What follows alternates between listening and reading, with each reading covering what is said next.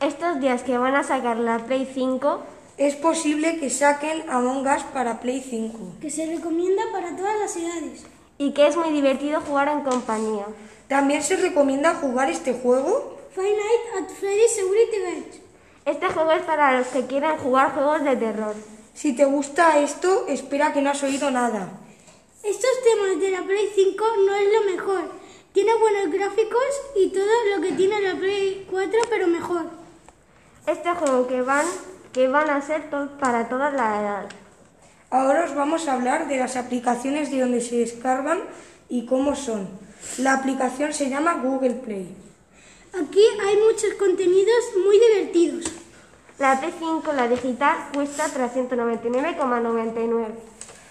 Y la normal cuesta 499,99. Bueno, aquí se acaba el podcast. Espero que os haya gustado este podcast tan divertido.